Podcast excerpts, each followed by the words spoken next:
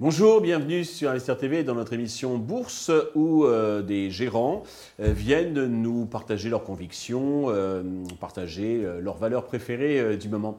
Aujourd'hui, c'est le directeur des investissements chez Philippe Auting Gestion qui nous a rejoint, c'est Edwin Faure. Edwin, bonjour. Bonjour. Eh bien, commençons, si vous voulez bien, en disant deux mots sur votre maison. Bien sûr, oui. Chez Philippe Auting, c'est une société de gestion française qui fait partie du groupe Philippe Autain, qui est un groupe financier qui fait du M&A, du conseil et de la gestion. Dans la partie gestion, on a deux activités, la gestion privée et la gestion collective. Et dans cette gestion collective, on a un vrai savoir-faire sur le stock picking européen, mais on a aussi une expertise obligataire. D'accord. Alors, la première valeur que vous avez choisi de nous présenter, de nous parler, c'est Steph, c'est les camions euh, réfrigérés et frigorifiques.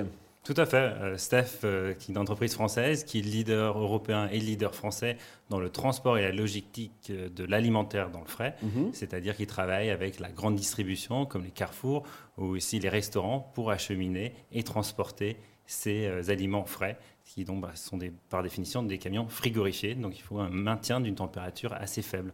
D'accord. Quels, quels, sont les atouts selon vous de, de, Steph et qu'est-ce qui vous plaît chez, chez Steph? Fait, ce qu'on aime bien chez Steph, c'est une entreprise qui donne beaucoup de visibilité. C'est un secteur qui est acyclique, donc qui passe très bien les crises.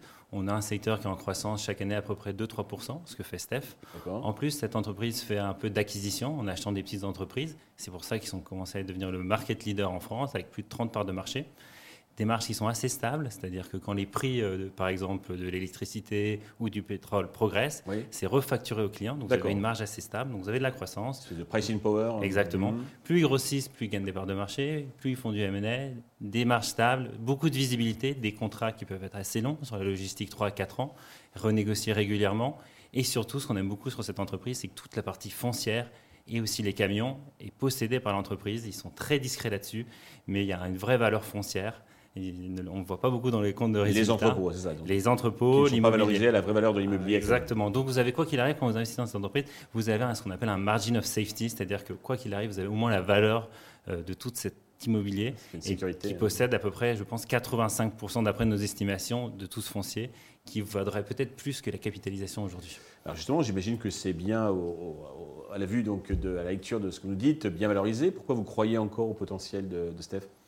Disons qu'ils ont lancé un plan récemment qui est un peu plus ambitieux que dans le passé. L'entreprise était en croissance structurellement de 5% par an dans le passé. Là, ils ont lancé un plan pour 7,5% de croissance, donc on va avoir un peu plus de croissance, ce qui est nouveau, ce qui est positif. Le deuxième point, euh, à part la valeur du foncier dont on a parlé, qui est sous-valorisée à nos yeux, mais le troisième point, c'est qu'ils avaient une petite activité de transport euh, qui s'appelle la méridionale, qui est en fin de compte le transport entre la France et la Corse. C'est une activité qu'ils ont depuis pas mal d'années, qui perd à peu près 30 millions par an.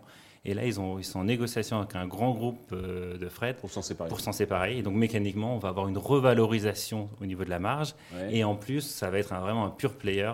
Et on pense que beaucoup d'investisseurs européens vont s'intéresser un peu plus à, cette entreprise qui devient pure player. Vous savez, quand une entreprise a plusieurs activités, il y a quelquefois des décodes de holdings, qu'on appelle. Et on pense qu'il va y avoir une appréciation euh, de ce titre-là. Très bien, c'est clair. Euh, deuxième valeur, c'est Assystem, c'est un des leaders de l'ingénierie nucléaire, on va dire. Tout à fait. Euh, Système, euh, c'est un, un, peu particulier. C'est un des seuls acteurs où on peut jouer encore le nucléaire. Vous savez que depuis que EDF n'est plus coté en bourse. Mais euh, en fait, c'est donc des ingénieurs qui sont envoyés chez des EDF ou des, ou des grandes entreprises qui sont dans le nucléaire pour faire la maintenance, mais aussi des projets de construction ou le démantèlement. Uniquement en France ou En France et à travers le monde. Alors c'est vrai qu'il y a un biais français parce que vous savez qu'en France, on est un peu les, leaders dans le nucléaire. On fait partie de ces leaders. L'entreprise est à peu près à 70% euh, du chiffre d'affaires fait en, France, un peu au UK, un peu en Inde, au Moyen-Orient, qui sont des vecteurs de croissance pour le groupe aujourd'hui. Euh, ça fait longtemps qu'on avait un peu boudé euh, le segment du nucléaire sur les dernières années, mais aujourd'hui il devient plus intéressant depuis la guerre en Ukraine. On voit de plus en plus qu'il y a une, envie de souveraineté, voilà, une mhm. souveraineté sur nos énergies, et ça donne une très bonne visibilité. Pour vous donner une idée, le nucléaire, pour euh, c'est 20 ans de visibilité. Les contrats sont très longs, la visibilité est très bonne, donc c'est euh, vous achetez un acteur avec une très bonne visibilité, une croissance structurelle qui va s'accélérer dans les années à venir parce que le nucléaire redevient un peu à la mode dans ce contexte géopolitique. Il n'y a pas de société d'ingénierie justement qui risque de les changer Alors ils, sont, ils se sont repositionnés vraiment sur le nucléaire, c'est la majorité du chiffre d'affaires. On sent qu'il y a de plus en plus de demandes dans ce segment d'activité, donc on commence à avoir arrivé beaucoup plus de concurrence. Eux, ils sont vraiment euh, assez market leaders et ils ont un savoir-faire que peu de gens peuvent venir les concurrencer. Donc on pense qu'il y aura plus de compétition, mais qui dit plus de compétition, c'est parce que le marché va peut-être s'accélérer et devenir de plus en plus intéressant. Bien sûr. Et au niveau valo potentiel La valorisation, on pense qu'elle est très attractive. Elle est un petit peu masquée parce qu'ils ont deux activités qui ne sont pas consolidées. Donc, euh, ce sont deux activités, une dans la R&D externalisée, qui s'appelle Expleo et euh, une activité dans le nucléaire qui s'appelle Framaton. Ils ont décidé de s'en séparer. Ces deux activités, euh, d'après nos valorisations en interne, vaudraient entre 350 et 500 millions. Ils voudraient vendre ces activités, sachant qu'aujourd'hui, le groupe est valorisé à peu près 600-700 millions. Donc, s'ils arrivent à vendre ces activités qu'ils ont prévues, le reste du business, qui qui est, plutôt en croissance avec des marges assez stables, de la visibilité, se valoriserait à des prix complètement dérisoires vous avez un. Mais s'ils récupèrent 350 millions, qu'est-ce qu'ils vont en faire? Parce qu'il n'y a pas vraiment de possibilité de croissance externe, après ce que vous. Alors, il faut un petit peu de croissance externe, on l'a vu au UK, donc dans les autres pays, puisqu'en France, ils sont déjà market leader, mais peut-être que ça va revenir auprès des, des actionnaires, peut-être un dividende, et on verra par la suite. Mais en tout cas, ça va changer drastiquement la valorisation du groupe. Très bien. Troisième valeur, c'est une valeur italienne dans la logistique pour l'aéronautique. Je crois que c'est ALA, A-L-A. Tout à fait. Euh, ALA, c'est une IPO assez récente en Italie. Donc, ce sont des, c'est un distributeur et un logisticien dans l'aéronautique, donc l'aéronautique, mais aussi euh, spatiale, euh, défense et, et civile. Donc, c'est vraiment leur Européen ou très focus péninsule? C'est alors c'est européen. Il y a un biais italien parce que l'entreprise est encore petite, c'est une microcap ce qu'on appelle. Donc il y a à peu près. Quelle valeur? La valorisation, on est à un peu plus de 100 millions de market cap à peu près, D'accord, pour ah vous donner un peu une idée. 10% mhm. euh, du chiffre d'affaires est fait aux États-Unis avec des belles croissances euh, et le reste en Europe avec un biais italien qui est à peu près 70%. D'accord. C'est une entreprise qui bénéficie actuellement de toute cette tendance de euh, l'aéronautique défense. Donc, euh, un de leurs plus gros clients est Leonardo, ce groupe italien de la défense, mhm. où il y a une volonté de réarmement européen à travers le monde. Donc, il y a une croissance qui avait eu dans le passé 3-4% qui devrait s'accélérer. D'accord. Donc, ça, c'est plutôt euh, porteur sur ce segment. L'autre activité intéressante, c'est que de plus en plus, ces groupes veulent sous-traiter leur logistique. Et c'est pour ça qu'Ala, de plus en plus, gagne des parts de marché auprès de, de leurs clients.